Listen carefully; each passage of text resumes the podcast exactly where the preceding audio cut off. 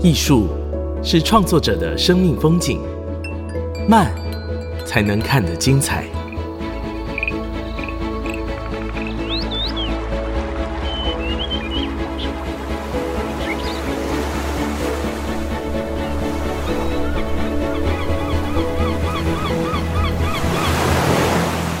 跟着艺术慢慢走。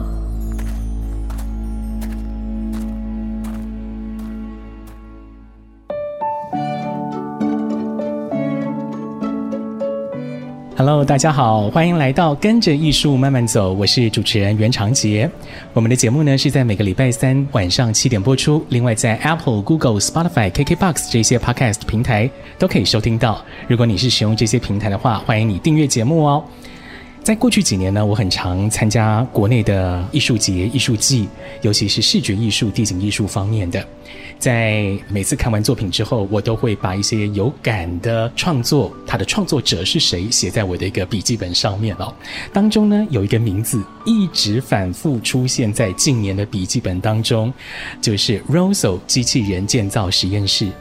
第一次跟他们的作品相遇是二零二一年，两年前，在屏东的落山风艺术季，他们做了一个珊瑚珊瑚这个作品，用透明的材质打造出曲线皱褶，好像是珊瑚又像是山的感觉，放在海岸边，夕阳的光线一照射下来，整个光海水的那种穿透感，让人觉得。非常的不可思议。自此之后呢，Rosso 的作品就被我放在一定要看的这个名单当中。而这一次在二零二三浪漫台三线艺术季当中呢，Rosso 机器人建造实验室也有一个作品叫做《尊听》。圳是水圳的圳，厅是大厅的厅。在今天的节目当中呢，我们就为大家介绍这个作品，邀请到 Rosso 机器人建造实验室的两位老师。首先介绍逢甲大学建筑专业学院的助理教授盛玉婷老师。各位听众，大家好，我是阿胜盛玉婷。那接下来是阳明交通大学的建筑所助理教授王世元老师。各位听众，大家好。另外，在我们旁边的哦，还有呢，负责这一次专案担任专案设计师的罗俊全小罗，你好。各位听众，大家好，我是小罗。先前在鹿山风艺术季看到《珊瑚珊瑚》这个作品之后，Rosso 机器人建造实验室一直是我的心头爱。那为什么呢？因为他们的作品哦很现代，就是说，不管是创作的过程，或者说是它的材质，是让我觉得非常有科技感的作品，但是又充满了美感跟诗意。所以在今天的节目当中呢，我们就来聊聊这个新的作品《尊厅》。这个尊厅呢，是放在苗栗县公馆乡的川龙圳，这个设置的地点就非常有趣，是设置在水圳上，是要打造一个清水的平台。我们先请王老师来跟大家分享，就是为什么会在川龙圳上面打造这样的一个作品？这个点是你们选的吗？嗯，对，这个当时的那个点是我们选的，就是我们当时是跟策展单位去挑几个点。那我们当时我就看到，刚好有一个那个呃水圳上，然后旁边有一些很多树木，然后它好像是被树木所围绕着，所以它是既又在马路边，然后又又好像是一个隐秘的空间，所以当时就决定说要在类似这样的隐秘空间里头去打造出一个清水平台。嗯，那当时的一个一个想法，我们是把那个圳 river 跟 living room 客厅把它作为结合，然后是用呃有一种像是欢迎大家来这个平台上来参观，然后去体验水的不同的样貌，所以我们就把水这个元素当成那个设计之后的一个操作的一个一个想法，所以我们就把水。变成是在平台上，就是水的另外一种样貌，比如说像冰块，嗯，然后在上方的那个云朵也是水的另外一种样貌，嗯，所以就把这个云朵跟这个平台置入在这个非常自然的空间中。后来设计的一个操作的一个方法是类似用那个三维的像素，比如说 pixel，嗯，那如果你把它再放到一个，比如说数学或是呃数位的一个几何，他们会把它称为是体数，所以是 voxel。我们把类似这样的一个像素体数的一个操作的一个方式，把水跟这个云，然后变成一个低解析度的一个方式，然后重新置入在这个平台跟云朵。所以你会发现，这些被变成低解析度的，跟周围这种高解析度的这种树木跟水，产生一种非常特别的一个对比。嗯，然后再借由我们实验室常用这种透明材料，然后重新去让材料跟这个空间跟灯光产生迷人的一个效果。所以那时候看到穿龙尊的这个点，就觉得哎、欸，就是这里了。嗯，有这种直觉，对，对不对？这条水圳就是在台六线旁边哦，跟很有名的川龙豆腐坊就是在那个交叉口附近哦，所以这个地方很多人会停下来来吃个午餐，就顺便可以看一下这个作品哦。我自己先说一下我的感觉好了哦，因为它是一个用塑胶为材质的平台，虽然说是平台，但是它也不是完全的平面，而是又像是路的水流一样，有起有落，有高有低的这种。感觉哦，那在整个结构上面呢，就像是刚刚王老师所说的，用一格一格的方块体来建构一个看起来很像是低解析度的立体的水流。不知道大家小时候有没有玩过马里欧游戏啊？低解析度版本那个画面都是一格一格的，一粒一粒的。那大家就可以想说，哎，好像是这样的一个低解析度的立体的三 D 的水钻哦，把它实体化哦，变成透明的。实体化平台，那我们是可以站上这个平台，可以俯瞰这个水流，感受水跟我们之间的互动或关系。这一次作品呢，很可惜啦，后续因为台风的安全考量，所以我们刚刚讲的这个平台哦，已经不在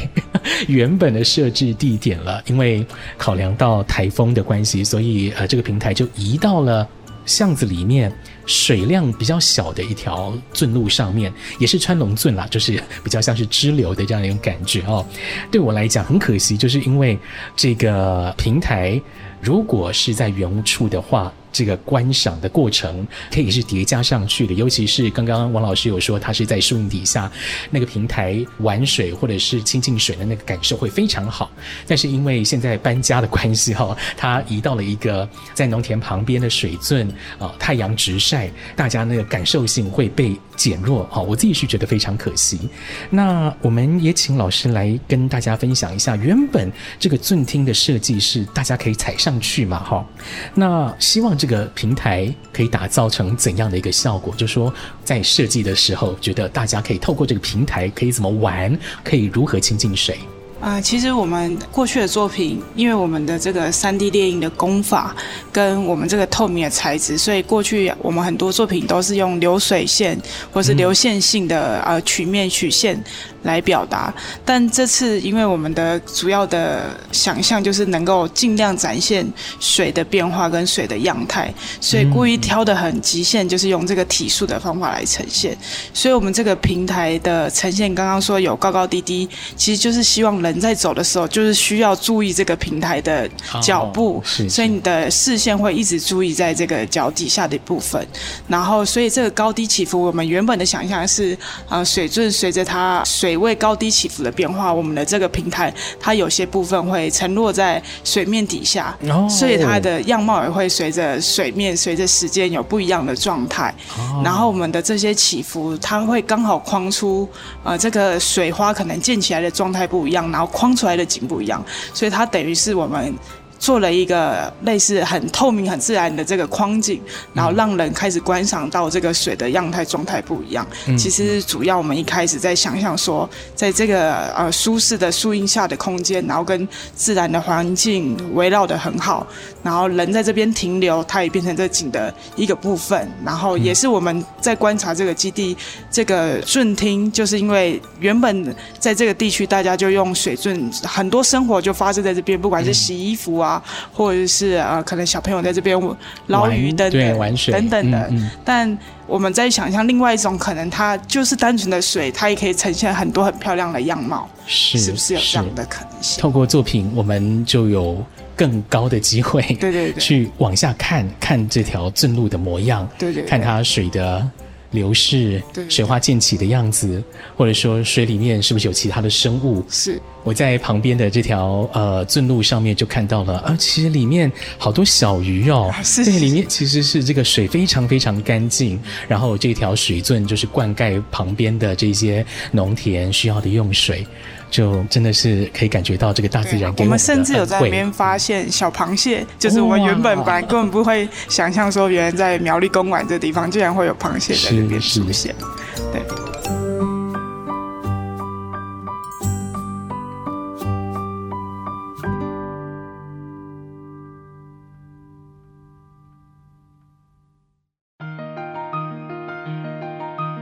欢迎回来，跟着艺术慢慢走，我是长杰。今天呢，我们来到了逢甲大学，来这边的 Rosso 机器人建造实验室拜访盛玉婷老师跟王世元老师。另外呢，在这一次二零二三浪漫台三线艺术季负责尊听这个作品的专案设计师罗俊全小罗也在我们旁边哦。刚刚大家在听节目的时候，应该有听到钟声哦，没有错，我们就是在学校录音的。那这一次呢，浪漫台三线艺术季。尊听这个作品啊，Rosso 使用了很多的科技放到这一次作品的创作过程当中。比如说，在环境的建构方面，就使用了 3D 扫描，然后呢，也用电脑运算来模拟水流。呃，平台结构当然也是需要一些计算。当中一位非常重要的要角就是小罗了。那小罗可不可以跟大家分享一下，在这一次的创作过程当中是如何使用科技？来打造完成这个作品的，呃，是好，那我觉得应该可以大致分成两个部分。第一个是刚刚前面提到对于基地三 D 扫描的事，嗯，然后再来就是呃设计中云朵跟平台的部分。好，那我先讲第一个，是我们收到这次邀请之后，其实就一直想要，就是说很针对基地这件事情，因为我们的基地很特别，是一条圳嘛，对，所以我们在想的就是怎么让作品可以真的很 fit 在基地上。那相较于过去 Rosso 的作品，其实更像某种雕塑或是装置艺术，就是它是自己一个独立很强的。所以我们这次在想说，是不是这个东西其实就是只能放在这个基地上，它不能被移到别的地方也是 OK 的这样子。所以接下来考虑到这件事情之后，我们就在想说，诶，如果我们可以用我们只有我们能做到的一些操作手法的话，是不是有机会完成这件事情？所以我们才出动了 3D 扫描这件事情，因为那个基地上。呃，包括上面的树是很错综复杂的，然后底下的河道其实也是歪歪扭扭的啊，高度不同这件事情，所以我们才利用了三 D 扫描的技术去把整个呃基地去扫描到我们电脑里面，嗯，去建模。对，那这样子我在做设计云朵跟地景的时候，都可以更符合基地。包括我云朵的位置，其实和那些树是有一些互动的，它是有一些是交卡在树枝上的，然后它其实是被吊在树枝上的，这也是跟。基地的联动性更强。那包括清水平台的话，它其实边缘的造型也是紧贴着河道的，有一个曲线这样子。所以这都是我觉得得力于科技，我们才能完成这件艺术作品。嗯，那在第二个部分是关于云朵跟地景的设计。那我们习惯在操作上有点像是起初会给这个模型一点限制。那等于说我们之后只要做出第一朵云，我就可以很自然而然的生产出后面的六七八朵。九朵云这样子，对不对？他们是同一个规则下运作的。那最后你刚提到关于这个景观平台可以载重这件事情，其实我们也是算是第一次尝试让这个材料是人可以踩上去的。嗯，所以在上面我们起初也是蛮担心的，对对对。所以我们包括从他刚刚提到，我们会给一些参数，让这个东西可以自己去做呃演算出模型的样子。所以我们在景观平台上，其实最初只是给了一个很大致的。三 D 模型，就它没有任何的，呃，包括你看到的分割啊，然后条数什么的，嗯，那这些东西都是我们后来在依据结构分析给的结果回馈，去做了二到三次的调整，才有现在你看到每一条单元它有的厚度，它有的宽度，包括里面结构的密度，嗯嗯，这些都是电脑回馈给我们的结果，这样子。嗯嗯，是我们从旁边看它的这个剖面，可以看到这个平台底下是有 V 字形的这个结构在做支撑，也就是希望说能够加强它在结构上面的负重的能力了，好，等等的考虑的非常多。那这一次我们看到了呃 Rosso 机器人建造实验室用这样的方式来打造尊厅，其实呢更早之前的一些作品，比如说我先前在二零二一。落山风艺术季看到的珊瑚珊瑚，或者是去年两位老师在花莲石梯坪那边所做的白雨岸这个公共艺术作品哦，其实都可以看见，好像是有在使用电脑运算来转化、去模拟自然界的规则，运用到作品里面嘛。哦，那也请老师来谈谈这些作品当中。运用了哪一些自然界的规则？而且你们是如何去呃观察、去学习这些规则放在作品里的？好，那个珊瑚珊瑚的话，其实我们是从微观尺度去观察那个细胞的一个碰撞、跟那个演化、跟那个增生。所以你我们把类似这样子细胞互相推挤，然后再去增生的类似这样的一个效果。然后再透过时间轴的一个影响下，然后把这些轨迹记录起来。所以你看到珊瑚，珊瑚它好像是一个非常皱褶的一个弯曲皱弯曲皱褶。然后我们再把这些记录下来之后，再把产生出来的这个形态跟远处的这个海。然后跟远处的这个山做一个呼应，所以你会看到这个造型会有一些一些开口，这个开口是为了让观赏者可以透过这个作品，然后再回应到这个背后的海，嗯，然后那个山的形状就是跟远处的山，然后去做一个结合。然后接下来的话是那个白雨案的话，是我们试着把这个材料，然后跟屋顶做个结合，所以看到这个每一片屋屋顶的话，都是一个三维的一个非常复杂的一个曲面。那我们在思考说，怎么把这个材料变成非常薄。那薄的时候，你就可以去 bending 它，你可以去弯折它。那弯折的时候，你用它思考说，在弯的时候，这个材料不会破掉，不会裂掉。所以看到那个每一片薄的那个屋瓦覆盖在这个木头屋顶上的，它会有复杂的曲线，那个曲线去跟这个结构性是有关系的。嗯，然后那个。屋顶的话，又会反映到那个原住民要出海的时候，他们会去每天要出海的时候，都会看到那个海浪。嗯，嗯，所以海浪的话是有一个涌，所以把那个海浪那个涌的意象，然后转换到这个屋顶上来，然后再跟木头还有底下这些金属做个结合，所以有点像是原本从三五三五完全都是环保塑料所构成的。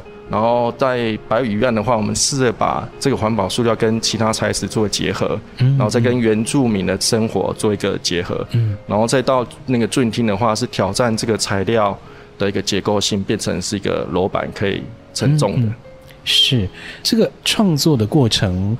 呃，我不太清楚我说的是不是真的哈，因为我虽然以前念的是理工，但是我大概有十几年没有去碰这个以前学的这些科目了哈。我自己想象哦，可能是给了特定的函数或者是参数，然后再叫电脑进行运算嘛。那这些运算的结果，你可能一开始的时候会觉得，嗯，不如自己所想的，嗯，会调整参数哈，再去运算。在这个反复反复的过程当中，这个造型越来越进化，越来越符合我们脑子里面所想象的那个感受。我不太确定这样的形容是对的吗？嗯，可以跟我们更详细的讲一下，就是在模拟、在操作或者在探索这个过程是怎么进行的？对，我们通常会去，比如说去写段代码，这个代码的话是有点像是自然的一个造型的一个。演化，比如说像睡醒，嗯，或是刚刚我像说的这这种呃 swarm 类似这样的一个算法，然后完之后呢，我们会跟比如说城市那边设定一些参数，然后试着看到那个长的一个变化，嗯，然后完之后我们会再去介入一些其他的一个限制的一个约束，哦，okay, 然后去让它慢慢逼近我们脑中所要达的一个形状，嗯嗯，其实这个是我们现在。建筑设计师啊，或者这一块蛮常用的这种参数式设计的概念。就是我们都会说，呃，过去是电脑辅助设计，就是设计师大概脑筋有一个想象，或者是我们觉得，呃，自然界有个形式，我们只是描述把它的形式重现。但是像你刚刚说的，其实已经不是这么一回事，就是我们是设定它背后的逻辑跟规则。那它的形式其实就像自然界的树叶为什么长成这个样子，啊、呃，羽毛为什么长这样，它其实是透过背后后的逻辑生成它的形式。那其实我们整个团队在做设计的话，其实是比较偏向这样子，透过这些逻辑参数，然后观察自然界中这个背后的方式，然后衍生出这个形态，比较是我们在操作的方式这样子。所以我们就会觉得说，电脑其实很像我们的 partner，另外一个 我们的伙伴，就是我们跟他是一个互动对话的过程。所以像你说的，会来来回回好几次，可能不会第一次就呈现说这个最完美的样貌，然后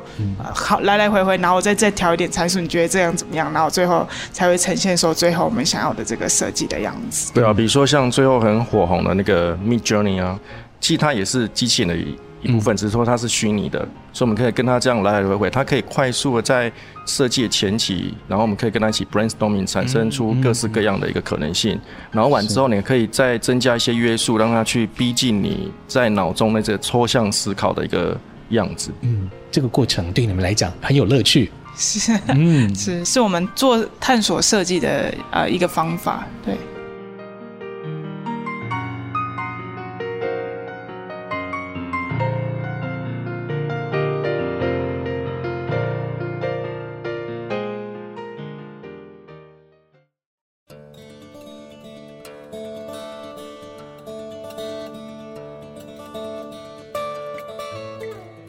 IC 之音 FM 九七点五，欢迎回来，跟着艺术慢慢走。我是长杰。今天我们来到了逢甲大学，来 Rosso 机器人建造实验室拜访申玉婷，还有王世元老师。另外，在这一次二零二三浪漫台三线艺术季当中，负责专案设计师的罗俊全小罗也在旁边。我们刚刚听到了老师谈到了在整个创作过程当中的探索。跟机器变成了 partner 的这种 这种关系哦，人跟机器变成了伙伴关系。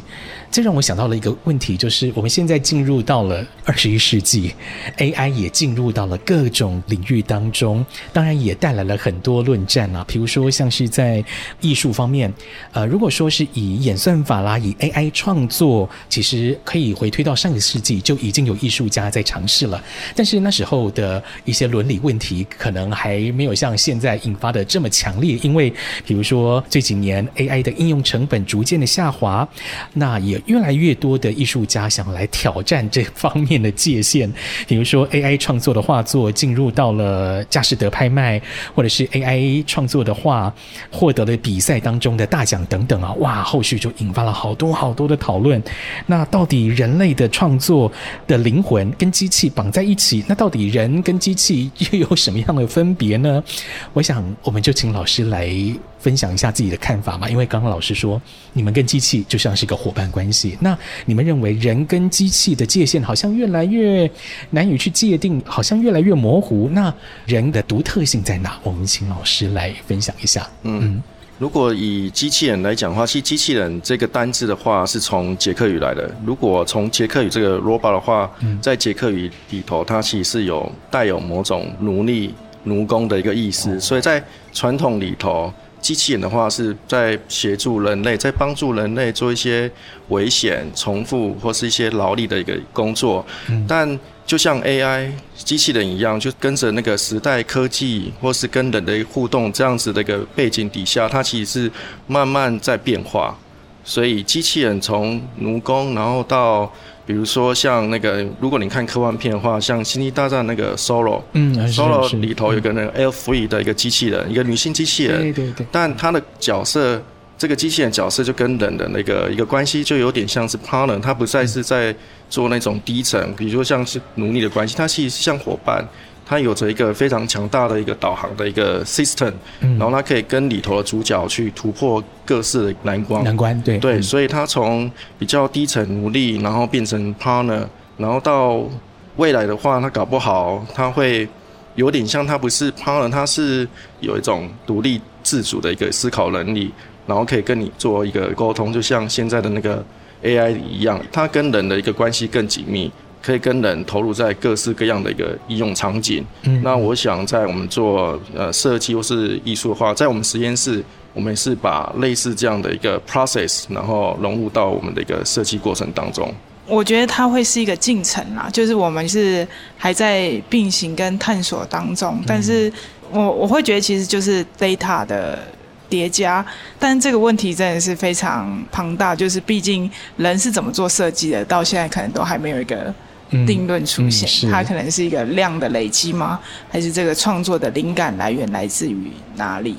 对，尤其是像我们在做这个实体的创作，其实是啊，目前不管是机器人或是电脑，应该还是会有一定的距离。但是如果长久来看，啊、呃，我倒是觉得应该正向来看，就是当机器人能够帮助我们更多的时候。通常是人会又开始想到更多新的事情可以去做，这大概是我们实验室一直有的态度，就是 OK，就是过去我们没有办法 scan，然后就所以要 modeling 或者是要花很多时间去测绘，但现在因为有了 3D scanner 来帮助我们来做扫描，省了下了很多时间，那我们就可以开始想说，啊、可能有测试看看十种演算法在这个基地上的设计，然后或者是来试试看十种不同的可能性会是什么。就我我倒是觉得比较正向的态度就是，哦，电脑可能可以一直来给我新的可能性，然后再回来再给你十个，或甚至我再给你一百个新的，那到时候不只是一个 partner，可能 maybe 变成一个 battle，我觉得都是一个很好的可能性的 发生。Okay. 老师对这个想法是比较开放的，对不对？嗯，是。那小罗呢？我其实蛮想听听看小罗的想法，因为小罗是执行者。嗯嗯，我觉得。关于这个，应该是比较像是互动上又多一个可以跟你讨论的，就是真的像比较像 partner 的感觉。对对对。嗯、那刚老师有提到另外一个比较关键的是实体制造这件事情吧，就是关于呃经验累加这件事情，如何从虚拟回馈到现实，或是现实你制造完之后再回馈到虚拟里面这件事情，如果之后。就机器人可以给予更多协助的话，对于我们这种做实体制造来说，会有很大很大很大的帮助。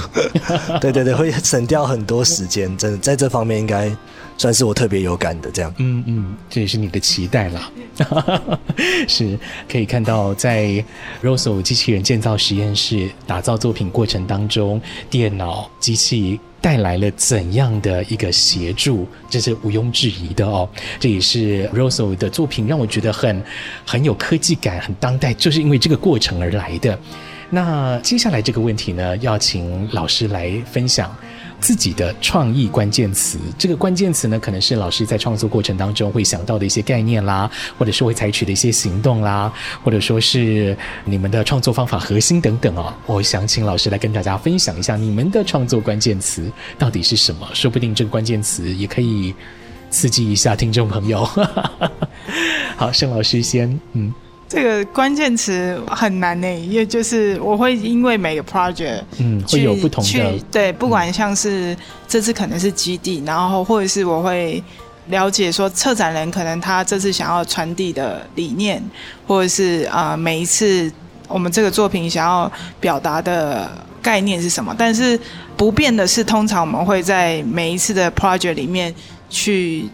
尝试某一个功法或者是材料的挑战，这是我们作品这一一系列以来一直都在挑战的事情，就是挑战新的材料、呃资讯跟机器整合下新的功法的呈现。这是我们实验室每一个 project 都持续在推进的事情，这样子。嗯，像是。珊瑚珊瑚那时候挑战的是啊、呃，台湾一体成型最大的三 D 猎鹰方法，三 D 猎鹰，对对对，然后开抗，对，要抵抗这个很强的小台风等级的落山风，对对对，是。然后像木流就是大型的三 D 列印。它会有面临翘曲跟组建起来的时候，怎么样可以组建的好的情况？嗯、是对对对。然后像构组临铁，就是啊、呃，怎么样可以打造最薄的，然后透过它纤维方向，然后可以呈现它的这个材料的张力的特性等等。嗯嗯，是。不同的每一个 project，我们都希望。push 一点点这个有不同的课题，然后让自己的应用吧，哈，是是是，能够更往前一步，是是是，得到一个 implementation 就是实作的机会啦。哦，还可能还有另外一个点是我们实验室的特点，就是我们希望能够把这些科技力或者是这些技术力虽然发挥，但是设计跟美感要走在这些事情之前，就是我们的作品展现出来。第一个要先让观赏的人能够感受到带来新的空间的感受跟美感，然后后来才会开始享受这个东西到底是怎么样可以做出来的，大概是。我们实验室在追求的事情，是我可以亲身的感受到这一点，因为 所有的作品都会让我觉得哇哦，有这样的感叹。我们比较不希望是先看到技术力，再说哦，好吧，是因为技术力所以来讨论这件作品。了解，嗯，那王老师呢？您的关键词？关键词的话，大概就会是，比如说我们比较常用的，比如说电脑运算啊，然后机器人啊。呃，比如说数位制造啊，然后还有，如果是这个 project 的话，我会把水这个元素纳进来，然后还有 quality 对啊，比如说那个呃，我们实验室都在提的，比如说这种电脑运算的那个诗意，就电脑运算的这个诗意到底是可以 push 到哪一个程度？它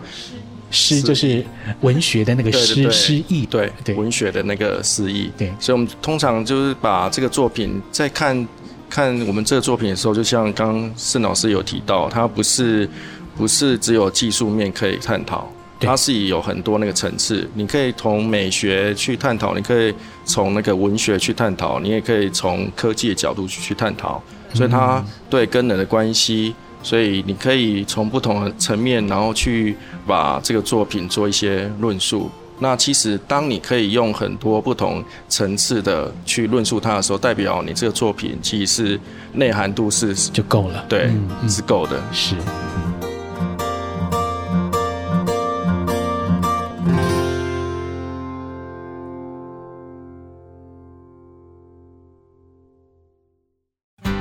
欢迎回来，跟着艺术慢慢走。我是长杰。今天我们来到了逢甲大学的 Rosso 机器人建造实验室，拜访盛玉婷还有王世元两位老师。刚刚我们听到两位老师分享了自己的创意关键词，每一次在作品当中都要有一些挑战，要有一些新的功法。好，这是盛老师自己的创意关键词，每一次都在作品当中有所实践，有所成长。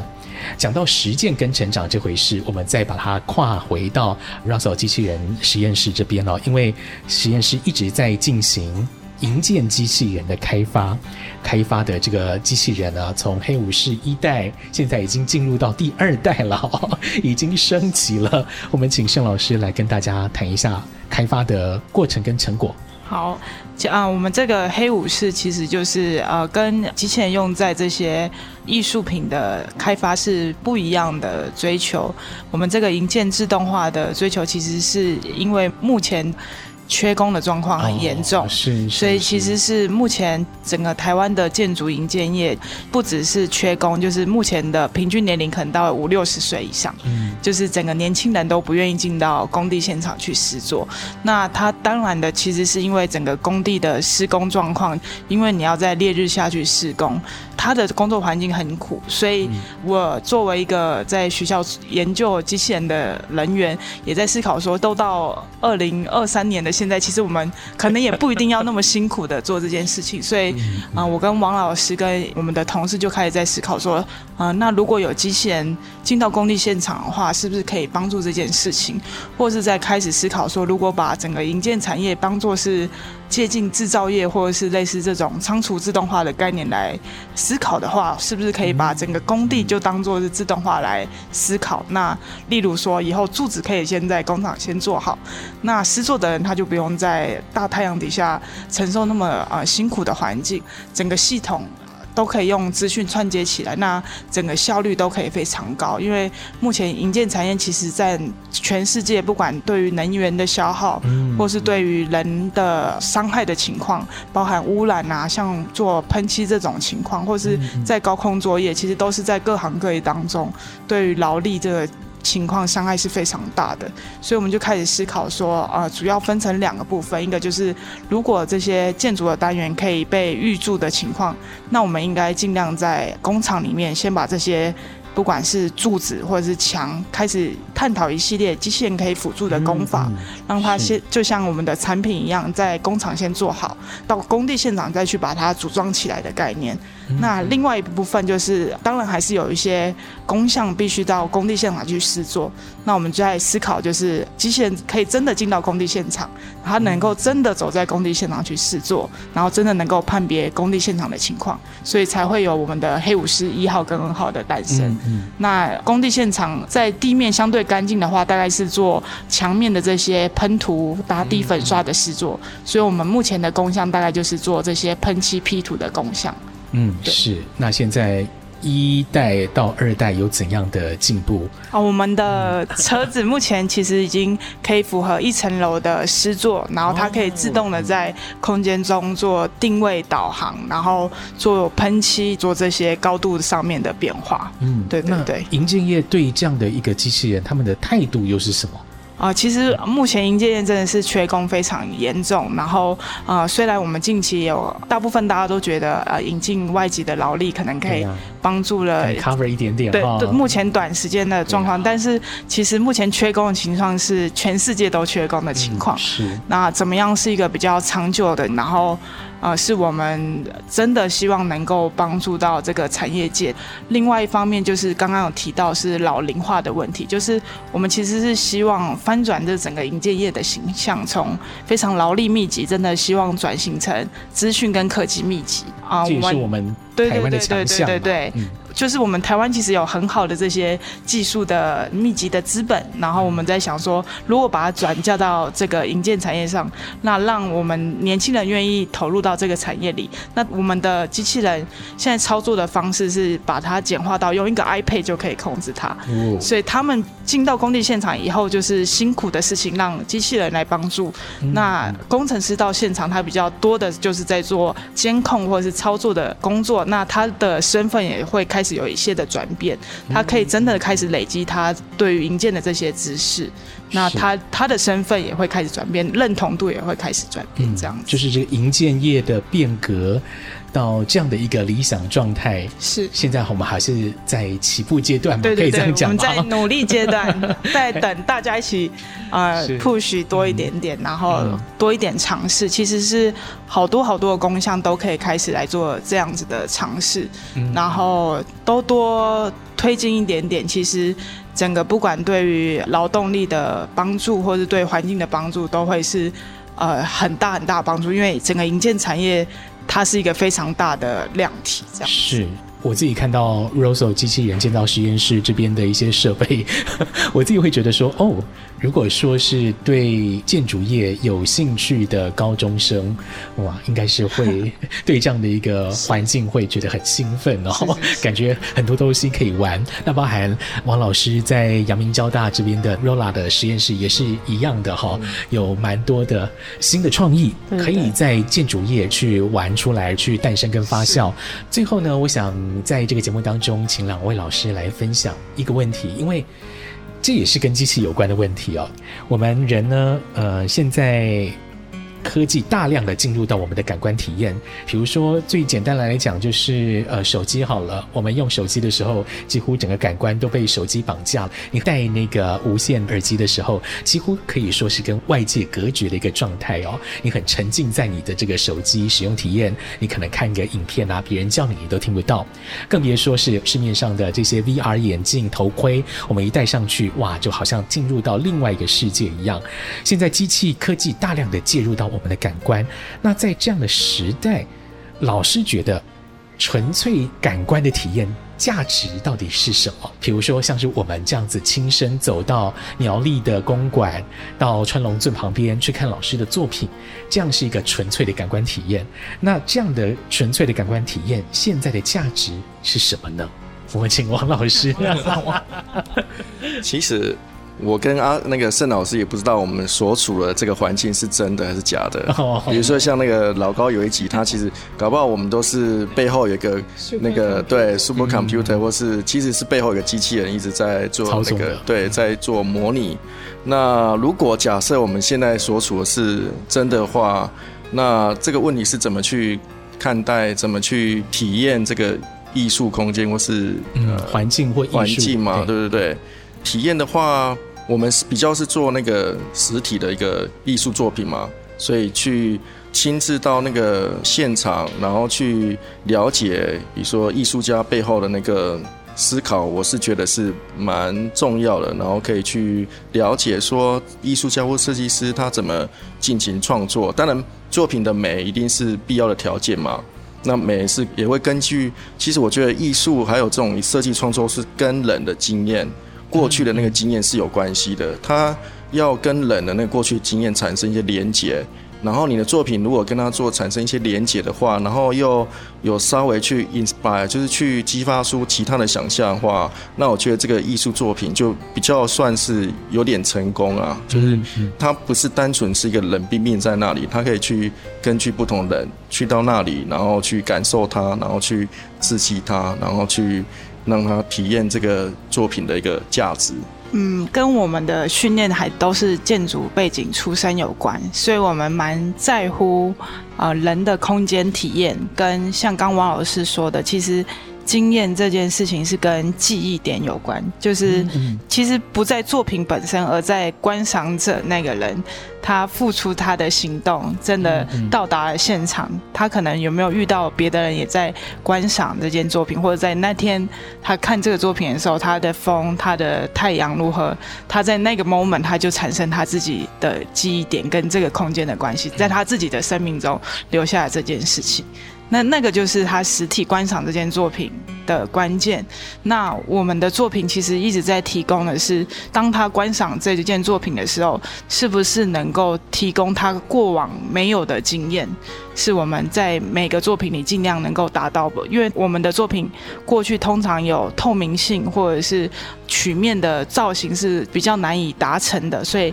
它会引导人的视觉方向，或引导人。在空间中的流动的方式，所以自然而然就会我们在讨论人跟作品跟人跟空间的关系。其实大部分在我们作品里面是希望这样子去引导观赏者的观赏不同，然后让他的记忆开始产生有意义，然后变成他自己的一个体验这样子。所以在我们作品，我稍微归纳有几个元素对我们来说是很重要。第一个是 material matter，就是这个 material 它。在空间中所产生出来的，在根据不同环境光线所产出来的一些迷人的一个特色。然后第二个是人嘛，因为人要跟这些物件做一个互动。然后另外一个是把几何跟材料也把它做一个区隔，然后再做一个结合。所以材料、几何、人还有这个环境。这几个元素对我们来说，在进行做设计操作是非常重要的。嗯嗯，这几个元素缺一不可。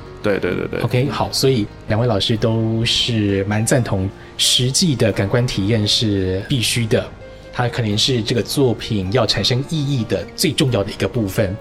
而且是无可取代的哈。那我们到了一个空间去跟这个作品互动，当下的这个过程牵连到的一些环境的状态，跟我们体感的体验，这都是会进到我们的记忆当中。可能未来 maybe 什么时候会被再引发出来？或许我们未来再看到。Rosso 机器人进到实验室的时候，我们又想到，哎，先前在苗栗川龙圳的这个圳路，跟这个作品又有怎样的一些连结？那我自己是真的很推荐大家在周末的时候就来公馆这边走一走啊，尤其是在这个川龙圳旁边。刚刚说的可是树荫底下哈，虽然现在只剩下了几朵云朵而已啊，但是大家可以想象，哎，原本的这个水圳平台摆在这边会是怎样的一个模样？水花溅起来，在这个有深有浅的平台上面会是怎样的一个状态？大家还可以再走过去旁边的支流水圳上面去看这个透明的平台。可以坐上去没问题的，站上去也 OK。你可以摸一下那个材质，然后去感受一下它给你的支撑感，以及这个平台跟水圳这个模拟的样态到底又是呈现怎样的关系。其实有很多都是大家可以在这个观赏作品当中亲身去体验跟感受的。今天呢，非常谢谢盛玉婷老师，谢谢王世元老师来到我们节目当中跟大家分享字幕的创作故事。那也谢谢小罗，谢谢你们，谢谢谢谢谢谢谢谢。谢谢苗栗公馆的穿龙圳在清朝道光年间就开凿了，引入后龙溪的溪水，让公馆可以孕育出红枣啊、芋头啊、水稻啊这些作物。这里呢，每户人家前面都有水圳，而且啊，还有一些不成文的用水规定，像是在天亮之前，你不可以在水圳里面洗尿桶、洗尿布哦，因为啊，这个时候是大家取水备好一整天用水的时候。但后来自来水工程建设，让水圳民生用水的这个功能退化，只剩下灌溉用途。